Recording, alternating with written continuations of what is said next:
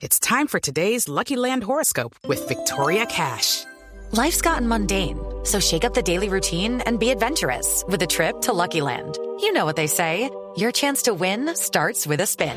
So go to LuckyLandSlots.com to play over 100 social casino-style games for free for your chance to redeem some serious prizes. Get lucky today at LuckyLandSlots.com.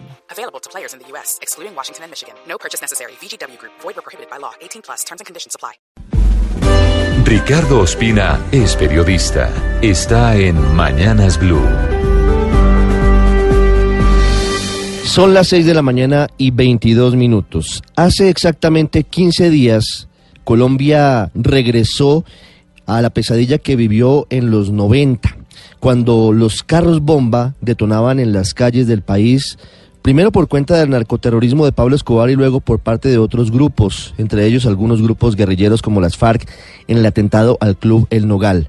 Ya hace dos semanas, el ELN no solamente puso un carro bomba que acabó con la vida de 21 jóvenes cadetes de la policía en la Escuela General Santander, sino que le puso una bomba a lo que era una mesa de negociación indefinida con el gobierno del presidente Iván Duque. Y dos semanas después, ya hay tres capturados por cuenta de esos atentados terroristas. El primero de ellos fue Ricardo Carvajal, el hombre que por teléfono había admitido que formó parte del plan y que se había encaletado porque había formado parte de, quienes habían puesto la carga de pentolita en esa camioneta Nissan que detonó hace exactamente 15 días. Los otros dos capturados en las últimas horas tienen una historia particular que las autoridades están contando en las últimas horas. El primero de los capturados es Wilson Arevalo, un hombre que tenía la fachada de ser un comerciante de productos lácteos en Saravena, Arauca. Se había presentado el día del atentado ante la fiscalía diciendo que él había simplemente vendido el vehículo. Sin embargo, las autoridades lograron detectar que ni siquiera era solamente esa su presunta actuación ilegal, sino que era integrante del ELN. Su alias en la organización era alias Chaco. Y mientras era judicializado por rebelión en Yopal ayer, llegaron las pruebas que faltaban para vincularlo directamente con el acto terrorista que enluta a Colombia y que sigue indignando a todo el mundo.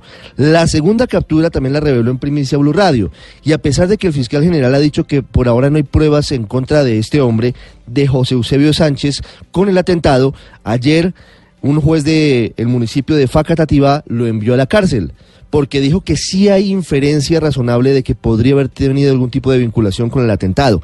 Este hombre fue capturado por porte ilegal de armas. Sin embargo, el fiscal del caso en la audiencia demostró que podría tener alguna vinculación con el acto, ya que frente a su casa, en esa zona de Cundinamarca, fue encontrada la famosa moto roja que estaba escoltando la camioneta Nissan durante los momentos previos al atentado. Por eso este hombre también fue enviado a la cárcel en las últimas horas.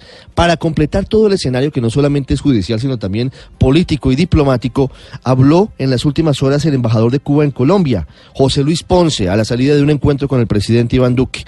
Y pareciera haber cambiado el tono de Cuba en torno a la petición de Colombia para que deportara inmediatamente a los negociadores del ELN que están en La Habana para que respondan por terrorismo en el país. El eh, embajador Ponce dijo que entiende la posición de Colombia y que los dos países están trabajando para conseguir la mejor solución a esta situación.